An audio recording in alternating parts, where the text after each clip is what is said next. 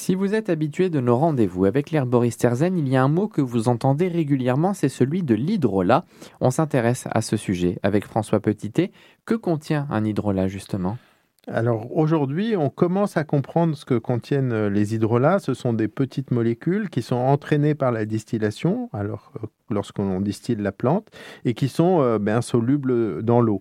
Alors on va retrouver certaines molécules qu'on trouve dans les huiles essentielles et qui ont une certaine solubilité dans l'eau, comme des petits alcools, et par contre des composés très différents qui ne sont pas du tout présents dans les huiles essentielles et qui sont spécifiques à la, plante et distillables.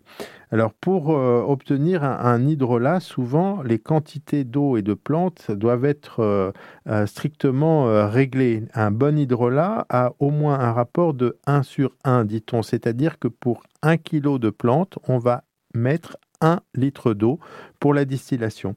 Et c'est ça qui permet d'obtenir des hydrolats suffisamment concentrés qui vont être utilisables.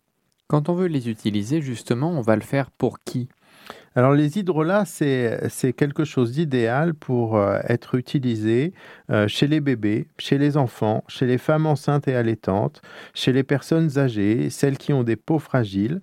On va aussi beaucoup les utiliser pour les animaux et euh, une grande utilisation est faite en cosmétique, donc pour tout ce qui est soin de la peau. on a la possibilité d'utiliser des, hydrolats tout seuls ou des hydrolats en combinaison dans la réalisation de cosmétiques. On va utiliser ces hydrolats soit par voie cutanée, c'est-à-dire qu'ils vont être appliqués sur la peau de manière locale, ou alors on peut, les utiliser pour certains par voie orale, les avaler. Vous le dites, on peut les utiliser à la fois sur la peau et, éventuellement les prendre en voie orale, mais est-ce qu'il y a des effets secondaires et de la toxicité justement avec ces produits? Alors, il y a très peu euh, d'effets secondaires et très peu de risques avec les, les hydrolats.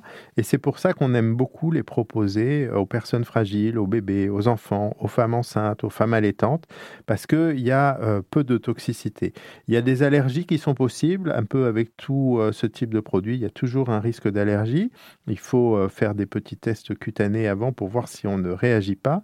Mais les, les hydrolats sont possibles même avec des plantes pour lesquelles on n'utilisera pas l'huile essentielle. Par exemple, la sauge, l'hydrolat de sauge, est tout à fait utilisable alors que l'huile essentielle de sauge, notamment de sauge officinale, est une huile essentielle réglementée. Donc l'huile essentielle et l'hydrolat, même s'ils sont produits par la même technique, vont avoir des propriétés très différentes, tant d'un point de vue pharmacologique que d'un point de vue de la toxicité. C'est un produit technique à produire, mais aussi à conserver. Alors c'est un produit fragile parce qu'à la sortie de l'alambic, comme c'est une eau qui a été euh, chauffée euh, extrêmement fort, l'hydrolat est, stérile. Mais rapidement, il va se contaminer et l'hydrolat est un très bon milieu de euh, prolifération pour les bactéries. Donc on peut avoir des contaminations bactériennes extrêmement rapidement et il peut aussi s'oxyder facilement. L'oxydation va être augmentée avec la chaleur et la lumière. Donc les hydrolats vont se conserver au frais dans des flacons teintés, en général bleu ou brun.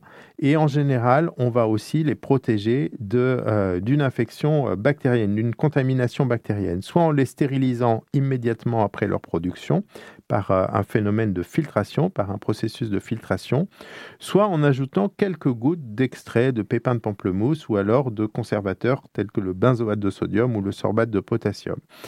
Si on veut les utiliser par voie orale, il faut choisir des hydrolats sans conservateur, mais savoir que leur durée de vie est toujours limitée. Alors nous, on préfère évidemment en bonne herboriste des hydrolats non conservés, sans conservateur, mais qu'il faudra maintenir au réfrigérateur.